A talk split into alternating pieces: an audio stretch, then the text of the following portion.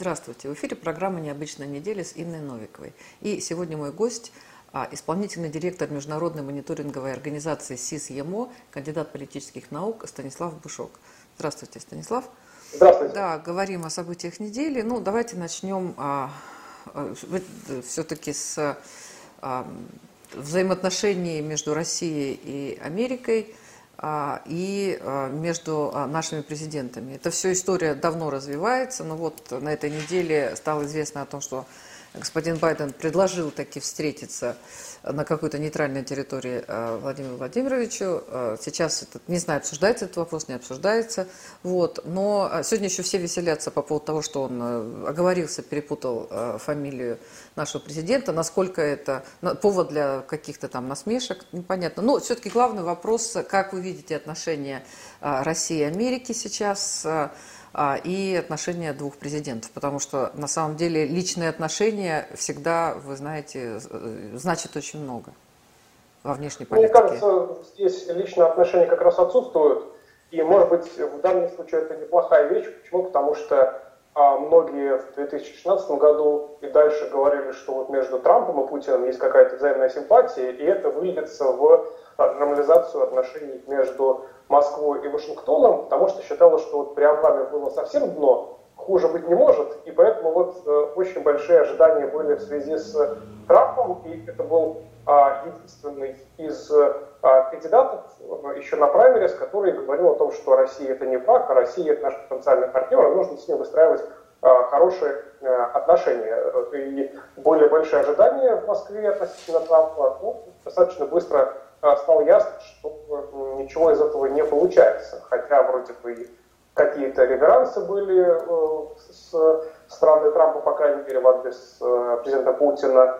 А тем не менее, вот как-то все это быстро сошло на нет. И более того, в американском истеблишменте такая стала господствующая точка зрения, что Трамп очень мягок к Путину, к России и больше слушает э, российского президента, чем собственная спецслужба говорит о том, что Россия вмешивается в выборы, что Россия продолжает каким-то образом информационно и, и, и иначе влиять на американскую политику, подрывать э, альянс НАТО, подрывать э, единство трансатлантическое и так далее. И э, несмотря на то, что э, Трамп всегда говорит, что э, переговоры нужно вести с позиции силы, э, с, да, что с конкурентами, что с союзниками, тем не менее его обвинение в том, что как раз-таки с Россией он с позиции силы не говорит. И тут пришел Байден, от которого а, в Москве ничего хорошего не ожидали, э, вот, э, и, собственно, стал вести ту политику, которую обещал вести Трамп. Говорить с позиции силы. То есть, с одной стороны, вводя дополнительные санкции, а с другой стороны, говоря, кстати, мы вот по все равно можем находить общий язык, кстати, давайте встретимся в летом. Я думаю, что вполне эта встреча может состояться. Ну, э, посмотрим, насколько, э, насколько эта встреча может что-то изменить. Потому что на самом деле, я вспоминаю, действительно, а, ну, при Трампе было таких антироссийских действий значительно больше, чем при Байдене. А, потому что там, помните, там три э, бомбардировщика с ядерными зарядами там как пролетели у нас. Вот. Но при этом Байден, как бы он, кстати, не говорил, а, не делал какие-то антироссийские заявления, но тем не менее был подписан ряд важных для нас а, документов, а, которые Трамп не хотел подписывать, там, связанные с, там, с, с внешней безопасностью, с ядерной безопасностью в том числе. Совершенно верно. То есть, опять же, может быть, с точки зрения нас, с вами, простых смертных, мы не предполагаем, что ракеты, которых много и в Соединенных Штатах, и в Российской Федерации, что никуда не летят. Мы предполагаем, что они где-нибудь там находятся, в шахтах или на кораблях, и потом, когда их срок э, службы истечет, их там, не знаю, распилят и, не знаю, переплавят на iPhone или что-то более полезное. Вот. Но с точки зрения людей, которые ищут национальную безопасность, что в России, что в Соединенных Штатах, э, они слишком э, склонны преувеличивать э, э, возможность, что эти ракеты полетят. И поэтому действительно э, вот для этих людей в внешнеполитическом, скажем так, оборонном истеблишменте России, конечно, было хорошим знаком, что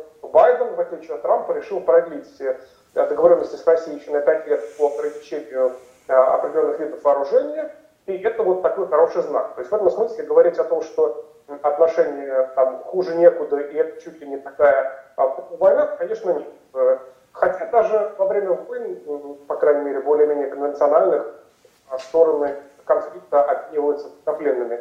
А сейчас вот этой воображаемой гибридной или санкционной войны обмениваются э, сотрудники посольств, вот высылают друг другу э, посольство, конечно, такая э, нехорошая штука, но, конечно, это штука, с которой вполне можно жить. И повторить, что в отличие от 2016 года от президентства Байдена какой-то пророссийской, там, нейтральной по отношению к России позиции никто не ожидал. И в этом смысле его действия ну, не всегда приятные, но вполне предсказуемые и такие вот, э, что называется, в порядке, в порядке вещей воспринимаемых.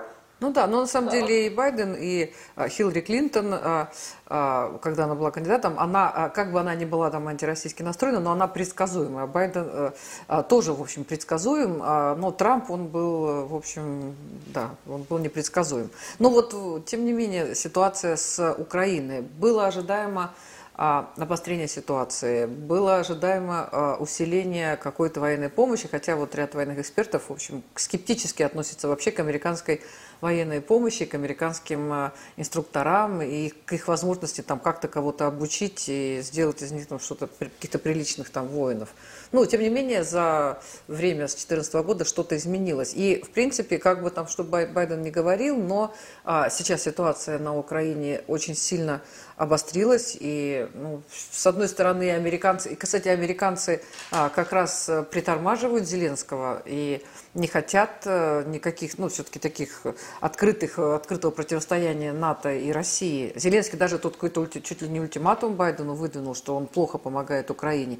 Тем не менее, вот эта активизация, она все-таки связана с э, появлением а, а, Джо Байдена, либо это какие-то личные амбиции, планы, устремления Зеленского? Ну, не знаю, насколько он самостоятельный еще вопрос. Как вы считаете? Ну, на, самом, на самом деле, я думаю, что здесь, конечно, оба фактора играют роль, но, наверное, в большей степени это все-таки некоторые амбиции Зеленского, которые как-то стремительно, что вообще-то для украинской политики, впрочем, характерно, а, стремительно теряет а, поддержку избирателей. А, все, трудно, все труднее ему находить какую-то, ну что ли, свою, свою, свою группу поддержки, а здесь как раз присоединилась администрация, и были такие сигналы из Вашингтона, что мы Украину не оставим, хотя их трактовать, понятно, как угодно, что называется, я сам обманываться рад. Можно фразу, там, скажем, поддержка территориальной целостности трактовать как, что мы приедем и вас всех защитим, и еще денег дадим, и джавелины. Понятно, что это не так работает. А действительно, потому что если говорить про вот обострение последних недель на Донбассе, то вроде как никто не видел, скажем, выдвижение каких-то вооруженных непризнанных республик э, в западном направлении, что должно было как-то спровоцировать сторону непосредственно киевскую, да, то есть уточнить, что а, это, это обострение, оно имело скорее такую искусственную природу. Но, с другой стороны, действительно, а, для э, Байдена, по большому счету, и для Соединенных Штатов в целом, а, а, скажем так, Соединенные Штаты выпускают очень много оружия, прям очень много. И они регулярно оружие, которое у них было, на, соответственно, э, у армии, они там через какое-то время его списывают. Куда его девать? Сколько оно хорошее, как правило, оно еще нигде не пользовалось, просто вот оно Его прода- продают друзьям. Его, а, его, соответственно, куда-то по, там, за небольшие деньги или даже бесплатно, или с какими-то кредитами, их отдают, соответственно, тем странам, которые хотят их получить. А, соответственно, для Украины это еще и при, с точки зрения, скажем, Зеленского или кого-то еще, если они покупают или там берут Э, оружие у Соединенных Штатов, значит, они как становятся ближе к Соединенным Штатам, то есть вот смотрите, они же вот нам помогают. Вот. Вся такая вот история, может быть, со стороны кажущаяся немножко ну, так, как бы смешной и примитивной, но, но так работает. Потому что мы помним, э, когда несколько лет назад э, Украина получила или купила, я не помню, какая там была схема, а, американские джавелины, это воспринималось и трактовалось Киевом как какая-то огромная победа. Но, во-первых, джавелины это если кто не знает, это такие вот, это противотанковое орудие. Да, это там, условно, патрон, то, что называют. А э, с 2017, если не ошибаюсь, года, а там, в принципе, не участвуют в противостоянии вот в этих перестрелках, которые есть на линии разграничения. То есть Украина получила противотанковые а, оружие, чтобы использовать против страны, которая танки не использует с 2017 года. Вот такая история. Ну да. Ну, а вы говорите, да, что на самом деле Россия достаточно демонстративно, ведь а, тоже хотела показать э, и проводила, ну, как бы учения, и проводила там э, наши военные части. А, как-то там при, приближались к территории Украины. Ну, нас это совершенно закономерно, удивительно, да, что а, это наша территория, мы здесь делаем, что хотим. Да, американцы а, за десятки тысяч километров от своей территории там, занимаются тем же, при этом возмущаются. Но, тем не менее, мы а, показываем, да, а, и военные корабли приходят, и вот сегодня мне тут рассказали, что и даже в Ялту, вроде как курортный город, совершенно там не, никакая там не военная бухта, там тоже, ну там есть морской порт Ялтинский, туда тоже пришел крейсер, все его фотографировали, я не выдаю никаких секретов, потому что там масса видео, ну, там какой-то, я не помню, как называется, но с ядерными тоже там зарядами. То есть, а, а, в принципе, мы а, показываем, да, что мы готовы, и, ну, наверное, Американцы не хотят, да, а вот Зеленский, видимо... Кстати, мне рассказали э, такую историю, что с Зеленским американские эксперты тут разговаривали, мне рассказали люди из Украины, у нас был эфир об этом тоже, э, что если он начнет войну против России, то он не окажется... Э, то есть то, то ему помогут, и тогда ему помогут, и а, помогут в том числе вернуть э, и Крым, и Донбасс, и, в общем, все станет, как было раньше. Я не знаю, мне казалось, что Зеленский не настолько глупый человек, чтобы этому верить, но похоже, что он этому верит. Называется «помогут», а потом догонят еще раз помогут. А если говорить серьезно, то, смотрите, Украина не может напасть на Россию в Донбассе, потому что Донбасс не является территорией Российской Федерации. А это нужно помнить, наверное, всем, кто говорит об этой истории. С другой стороны, в Донбассе в последние годы появилось значительное число людей, которые имеют российские паспорта. Ну, там 450 тысяч получается. И это очень напоминает а, историю, которая была в течение лет, а, готовилась в Южной Осетии и Абхазии. Когда формально территория является территорией Грузии или территорией Украины, но фактически люди там попадают российскими паспортами. Что такое российский паспорт? Это не просто бумажках, да, готов. Это еще определенные права и обязанности, в том числе право на защиту со стороны того государства, которое вам выдало этот самый документ. В этом смысле, конечно же, а, это понимают и в Москве, и в Киеве, и в Вашингтоне, что это не 2014 год. И сейчас, э, собственно, если, не дай бог, случится обострение серьезное и будет э, атака большая полномасштабная армии Украины на республик, то здесь Россия уже а, соответственно решается. Другое дело, что вряд ли это будет каким-то сюрпризом и шоком для мирового сообщества, потому что там скажут какую-то вещь, которую нужно как-то тоже проговаривать всякий раз. А ни в Соединенных Штатах, ни на Украине, ни в Европе, ни где-то еще а, не считают, что существуют какие-то отдельные а, Донецкой и Луганской республики. Предполагается, что есть Россия и российская поддержка территорий Украины, э, поддержка э, техническая, поддержка политическая, поддержка всякая прочая. Вот. И в этом смысле, э, ну, скажем так, ничего нет удивительного, если Россия это прямым образом продемонстрирует, если будет обострение вот такое настоящее большое. Ну, на самом деле, я слышала такое мнение, что когда вот было присоединение Крыма, ну, 7 бед, один ответ, все равно нам попрекают и тыкают э, с этим, этим Крымом, при том, что э, туда нужно приехать и понять, что он его, ну, никогда он не вернется на Украину. Это просто невозможно. Просто, ну, просто надо приехать. Ну, они же туда не едут. Да, и тогда, может быть, и стоило как-то... Я понимаю, что ситуация более сложная, но а, и Донбасс тоже как-то, в общем, да, признать российским. Хотя я понимаю, что это сложно, ну и так бы и с Крымом тоже так же сложно. Тогда может ну, быть... Ну, на самом деле, да, я с вами согласен. Э, есть э, такие вот, э, ну скажем так, все-таки, если уже говорить так с точки зрения, не знаю, там такой, а, может быть, такой, цифр, с точки зрения цифры, а и с точки зрения выгоды, то России не нужны территории, России нужны граждане. А, потому что Россия, как и все остальные, ну, практически все остальные развитые страны, а, у России есть э, тенденция к снижению населения. А, если посмотреть на другие страны, европейские страны, Японию, например, тоже, кстати, население снижается. Соответственно, страны думают, что с этим делать. Плохой вариант – это заводить людей другой культуры из далеких стран и пытаться как-то их интегрировать. Хороший вариант – это заводить людей, которые у вас находятся на периферии, которые говорят на вашем языке, которые относятся к вашей культуре. Поэтому э, в сухом остатке время собирать камни вот, и, э, скажем так, э, возможность для людей русской культуры э, получать в приоритетном порядке паспорта хотя бы, это ну, хорошая история.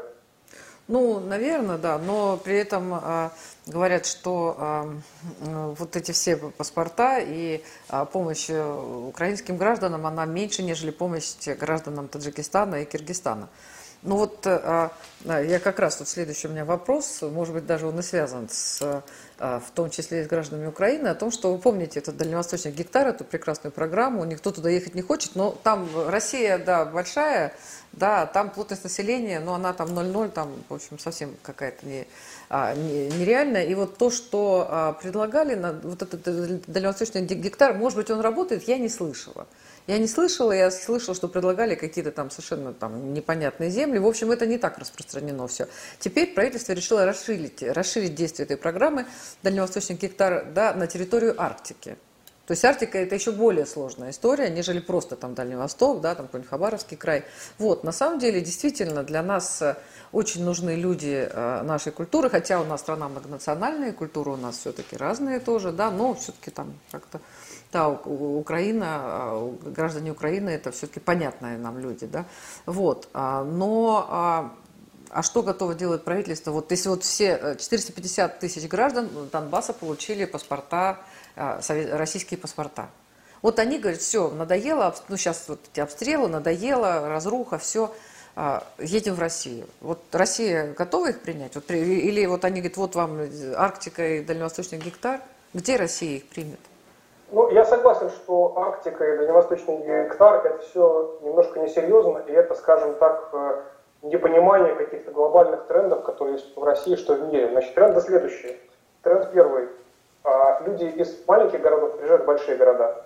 Тренд второй, люди из сельской местности приезжают в города, большие и маленькие. Обратного потока нет и не будет. Спойлер.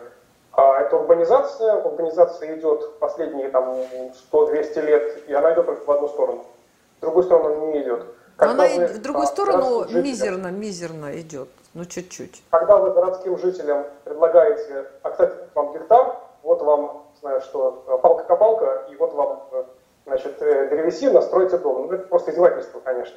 Просто люди не понимают, что люди, которые привыкли к городским условиям рожать, они при, значит, ну, при отсутствии, там, я не знаю, какой-то всемирного катаклизма, потопа и так далее, они в деревню, в дальневосточный гектар никогда не поедут. Это глупость. С другой стороны, если говорить про центральную Россию, я не знаю, Ярославскую область, например, а, или там, Тамбовская область, а, и так далее, там вполне себе есть э, возможность расширять э, на города или строить, скажем так, на тех территориях. Там, там так много людей. Нам кажется, что вот наша огромная страна, 150 миллионов человек, на самом деле ну, любой человек, который хотя бы даже по центральной России ездил, он видит, что есть много пустого места, натурально пустого места. Вот, э, поэтому здесь ни, ни о каком перенаселении речи не идет.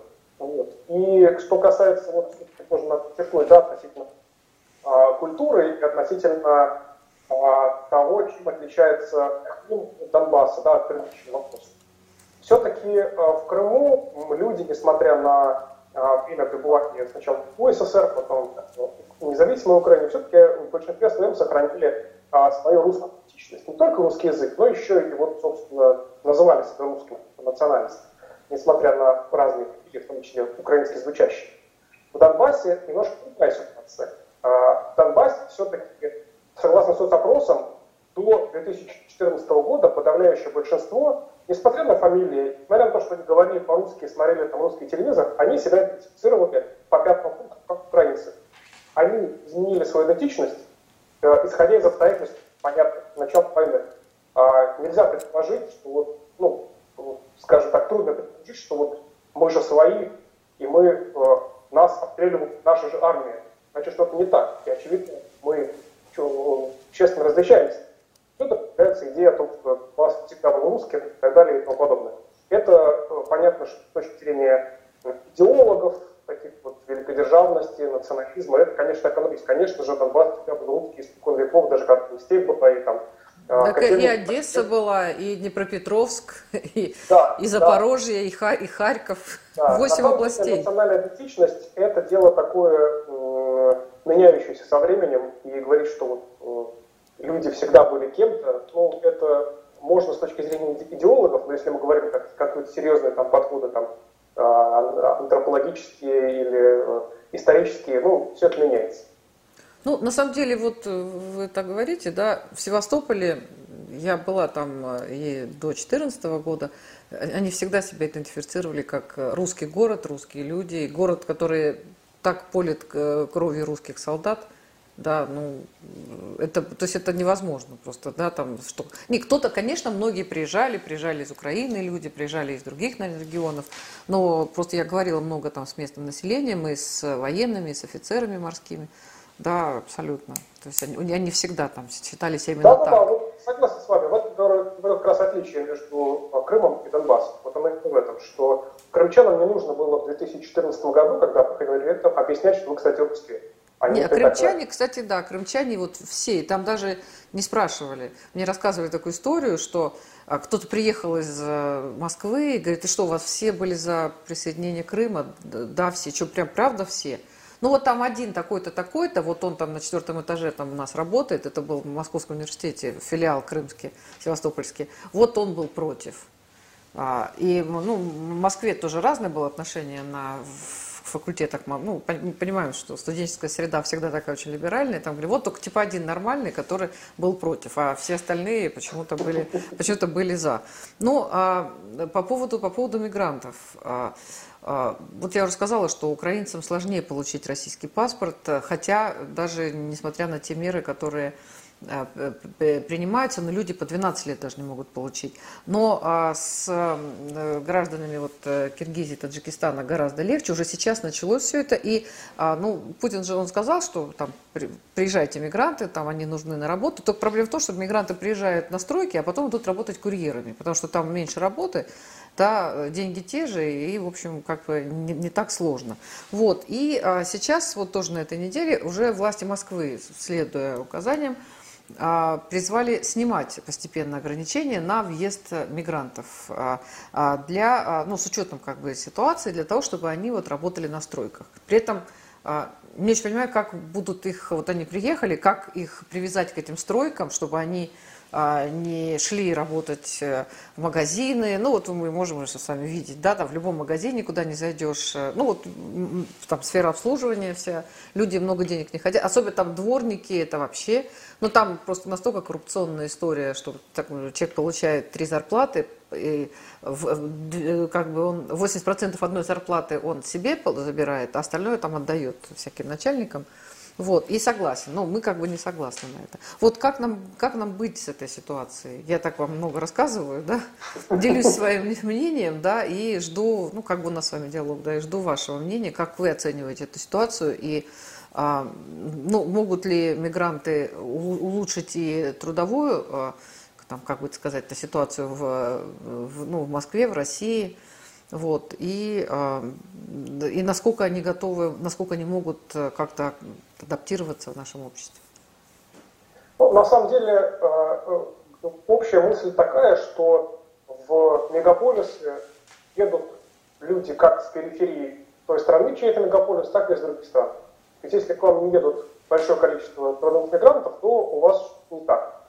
Значит, вы не мегаполис или вы какое-то закрытое государство. То есть, mm-hmm. причем это ведь не только относится к России и странам Западной Европы, к Соединенным Штатам. Если мы возьмем, скажем, а, богатые арабские государства Персидского залива, а, посмотрим демографию, то большинство жителей, скажем, ОАЭ, это не граждане ОАЭ, это гастарбайтеры или экспаты. И они, то есть они, подавляющее большинство граждан Арабских Эмиратов, это люди, приехавшие... Но это люди, приехавшие из других стран арабского мира. Это не люди, приехавшие из... И в том числе из... Вот в, в Дубае, например, там ну, по улицам в основном ходят люди европейского вида. А ну, вот там, наверное, раз, туристы там, ходят, которые приехали загорать. А, и, и экспаты тоже. Там еще для, для бизнеса они создают условия. То есть я к тому, что вот, вам, пожалуйста, страны, где а, а коренное население составляет подавляющее меньшинство. Но при этом у них достаточно жесткие законы относительно получения гражданства в паспортах. А, если вы не родились там, и не то, что если вы не родились там, если вы, ваши родители не являются гражданами, то вы не можете получить гражданство примерно никак. То есть это вот такая совершенно ограниченная история. Да? То есть вот, наверное, таким образом они решают этот вопрос. То есть, с одной стороны, пожалуйста, если э, есть работа для вас, приезжайте, но гражданство не получите никогда. Просто никогда. А, и, наверное, вот исходя вот из такой стратегии, люди и работают. Да? То есть поработал, приезжает к себе на родину, там, снова приехал и так далее. А в России, наверное, ситуация немножко а, иная. Да? Здесь, с одной стороны, есть возможность для того, чтобы приехать работать, а с другой стороны, все-таки есть возможность а, получить на жительство и в какой-то в какой-то время получить уже гражданство. А вообще разговор о том, как лучше с российским гражданством, то есть чтобы только право крови, да, то есть люди российского происхождения, скажем так, могут получить гражданство, либо право почвы, либо какое-то еще право, это э, споры эти не прекращаются. Но на самом деле, по-моему, исходя вот из того, что вы сказали, а, исходя из тех э, разговоров, которые идут, Россия, по-моему, выбрала лучший способ из возможных. То есть есть страны, где по праву, по праву происхождения вы получаете гражданство автоматически, и страны, где по праву рождения, вот вы где, где родились, там, значит, вы и ваша родина. А Россия, как бы сказать, все приезжайте к нам. Вот, это, конечно, плохая история. И я, я думаю, что вот а, пока да, наверное, власти наши, шли, там, наших мегаполисов не пришли к а, мнению о том, что паспорт это что-то, что должно а, цениться очень высоко. Да. Давайте поговорим с вами по поводу, э, в общем, давно убиенной да, авиационной отрасли. А, поскольку у нас были прекрасные самолеты. Ну, Ил-86 это был самый безаварийный самолет, там что-то он типа один раз упал, да, и то там, по-моему, никого не было. Ну, только экипаж был, имеется в виду, и то какая-то была там история. Вот, все уничтожено, и, и, и Илы, и Ту, э, тоже там разные модификации, все были уничтожены. И вот у нас вот э, наш этот сухой Суперджет 100, как бы считается, что это наш самолет. Но на самом деле там французские детали, и там, в общем, не все так однозначно, так скажем. И сейчас, когда мы стоим перед э, угрозой санкций, а у нас, извините, весь авиапарк это э, Airbus и Boeing. Ну, вот за, даже у нас, по-моему, я и не видела, честно говоря. Ну, наверное, есть какие-то маленькие самолетики, но в основном это вот все, да, и как только, вот так, не дай бог, там возникают какие-то санкции, надеемся, что этого не произойдет, но, а, ну, нельзя, наверное, строить бизнес на надеждах, да, вот, и, а, а это сразу же ремонт, это ремонт, это, ну, в общем, это будет коллапс. Сначала все уничтожили, да, помните, как покупали в лизинг, покупали старые самолеты, теперь покупают новые, вот эта вся история. И сейчас у нас в итоге остается только одна вот эта вот история с суперджетом. Ему, конечно, сильно подпортил. Помните, там была авария, когда там люди погибли и разбирались, то ли это ошибка пилота, то ли это ошибка самолета. Ну, я вот летала пару раз, ну, наверное, Ту-154 были более комфортные, вот, мне, мне так кажется. И Боинги, и Airbus тоже более комфортные. Но это мое личное, а, личное э, такое мнение, да. И вот сейчас э, тут в рамках поддержки авиационной отрасли в 2020 году была предоставлена беспрецедентная госгарантия по кредиту привлекаемые для закупки 59 а, вот этих суперджетов. А, причем в число а, этих самолетов а, оказались иностранные, а, то есть есть самолеты, от которых отказались иностранные заказчики, там Саудовская Аравия и мексиканская компания. Вот, и а, а теперь как бы а, две российские компании не называются, эти компании, ну, я так понимаю, что их, видимо, обяжут а может быть не обяжут, может быть они сами хотят купить эти, купить эти самолеты. Поэтому вот делайте такие шаги, а, как-то вернуть, э, там, реанимировать нашу отрасль. Вот как вы считаете, насколько наша авиационная отрасль, насколько это получится и можно ли вообще э, возродить те а, машины, которые у нас были и которые на самом деле, ну, в общем, могли фору дать и современным ну, всем этим Airbus и Боингом. И потом они были наши. Вспоминаются советские рекламные плакаты «Летайте самолетами аэрофлота». Учитывая, что больше никаких не было, это реклама звучала очень двусмысленно. Но если говорить серьезно, то мои скромные познания в мировой экономике говорят о следующем. Поддержка отечественного производителя в любой сфере – это не равно тотальное импортозамещение.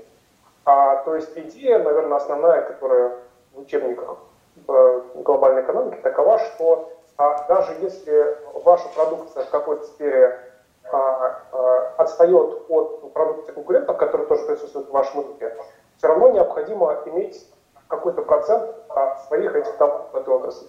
Своих автомобилей. Пусть они не занимают 90% или 50%, пусть будет 10%, но на всякий случай нужно, чтобы у вас это тоже было. Тоже относится и к э, самолетам, ко, ко всему остальному. А, так что в этом смысле я думаю, что идея частичной поддержки государством а, сухого идея хорошая, но можно ставить реалистичные цели. Реалистичная цель такая, что а, пусть это будет 10%, например, или не знаю сколько это, а, пусть это будет отечественный самолет, на всякий случай лишним они не будут. Ну, в конце концов, в худшем случае переправят, и переправят их на iPhone. Вот, э, в Купертино. Вот, так что вот, вот так. Говоря, говоря, говоря о возрождении, нужно понимать, что возрождение это обязательно импортозамещение, и это просто, чтобы вот у нас тоже было, чтобы у нас было свое, вот, вот и это тоже. Ну, да, 59 самолетов погода не сделают, конечно, но вот тем не менее. Я тут, кстати, еще нашла, я тут подготовила новости, нашла новость, которую мы не обсудили. С одной стороны, приезжайте, дорогие мигранты, работаете, а с другой стороны, тоже на этой неделе замглавы МВД Российской Федерации Александр Горовой потребовал выдворить из страны сотни тысяч нелегальных мигрантов. А, при этом а, они находятся, ну понятно, что они находятся незаконно, да, и работают, ну и в общем Э, может быть, себя чувствуют не очень уверенно, но никуда не собираются уезжать. Я вот сейчас вспомнила, что я там, в 90-е годы делала, я работала в «Московской правде», делала материал с кем-то тоже, ну, тогда был, как-то называлось, там, Московская, значит, Петровка, да, там, ГУВД Москвы, наверное, делала материал про нелегальных мигрантов. И там были цифры, сколько в 90-е годы в России было индийцев, афганцев, э, вьетнамцев, э, то есть, ну, людей из каких-то, причем их там были сотнями, их было там, не знаю, там община а, нелегальных афганцев была там 150 тысяч, например, да, там нелегальных вьетнамцев там 300 тысяч. Это только в Москве. Да? И а, сейчас, а, я так понимаю, что вот, ну, можно громко заявлять там, о сотнях тысячах нелегальных мигрантов, их надо там, выдворить из России, да, но насколько, там, насколько это реально и а не стоит ли как-то обвинить, э, объявить, может, какую-то амнистию? Эти люди уже здесь, они живут, они уже там чуть-чуть по-русски говорят, например.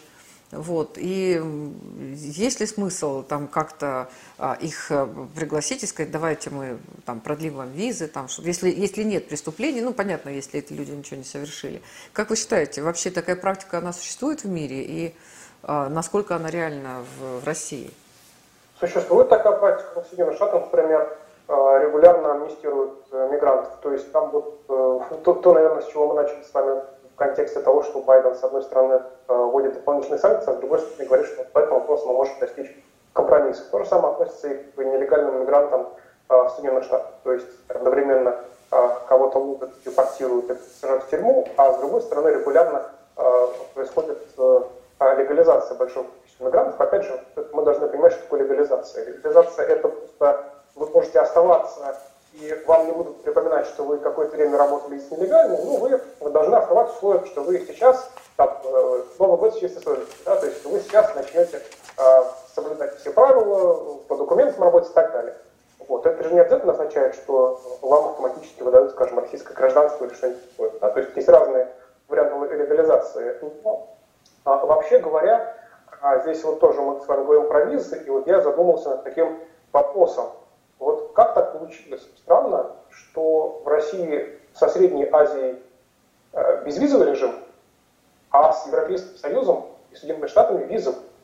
Вот. Почему бы не ответить, например, вот у меня такая идея непатриотичная очень, а ответить на очередные американские санкции отмены виз для американских граждан и европейских граждан.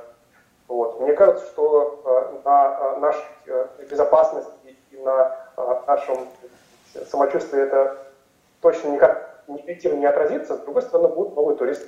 Ну, вы знаете, я тут выяснила, что Россия сейчас вообще не дает виз никому в связи с, с вот этой вот эпидемиологической ситуацией, а даже ну вот у меня есть знакомые, они, э, у них двойное гражданство, но российский паспорт э, просрочен. Вот человек пытался получить визу, чтобы вернуться там к, ну, к матери, хотя они живут там в Германии давно, но тем не менее. И все, а просрочен паспорт, потому что он не мог приехать и его а, обновить, ну, ну этот зарубежный. И все, и вот он русский, советский, вырос э, здесь и, и не может. Ну, понятно, что это обстоятельство... Россия никому, Россия никому не дает визы. Но это, всем, это абсолютно со всемирного значения. Надо же когда-нибудь закончится, уже постепенно у нас открывается все. Ну, в принципе, у нас и так локдаун был такой символический, в отличие, кстати, от западных стран, где как раз они изнывают, потому что он настоящий. Ну, потому что они дисциплинированные. У нас что-нибудь говори, как не пугай, как не штрафуй, у нас э, все равно. То есть она, ну, как раз рассказывает, что немцы там, они очень дисциплинированные, да, ну, а мы, видимо, не очень дисциплинированные, и у нас э, там просто Э, маска это ну, до сих пор, до сих пор, хотя уже прошло сколько времени, э, воспринимается как э, такая придурь властей, так скажем. Что на самом Но деле... том, что у нас низкий уровень, на самом деле, по сравнению, скажем, с Соединенными Штатами, у нас низкий уровень вакцинации. Причем не потому, что ее нет, а потому что мало людей идет, а в Соединенных Штатах, по-моему, 2 или 3 миллиона в сутки вакцинируют. То есть они уже скоро всех вакцинируют, а учитывая, что у них население в два, более чем в два раза превышает. 300 миллионов у них. Это, да, это, это цифры. Это тоже вот такая а, история, знаете, мы же вот последние там, пару месяцев обсуждали, как плохой Запад не хочет пускать российскую вакцину на свои рынки, а принципиальная проблема для меня, как для гражданина России, это не плохой Запад, Запад, а почему российские граждане так медленно вакцинируются.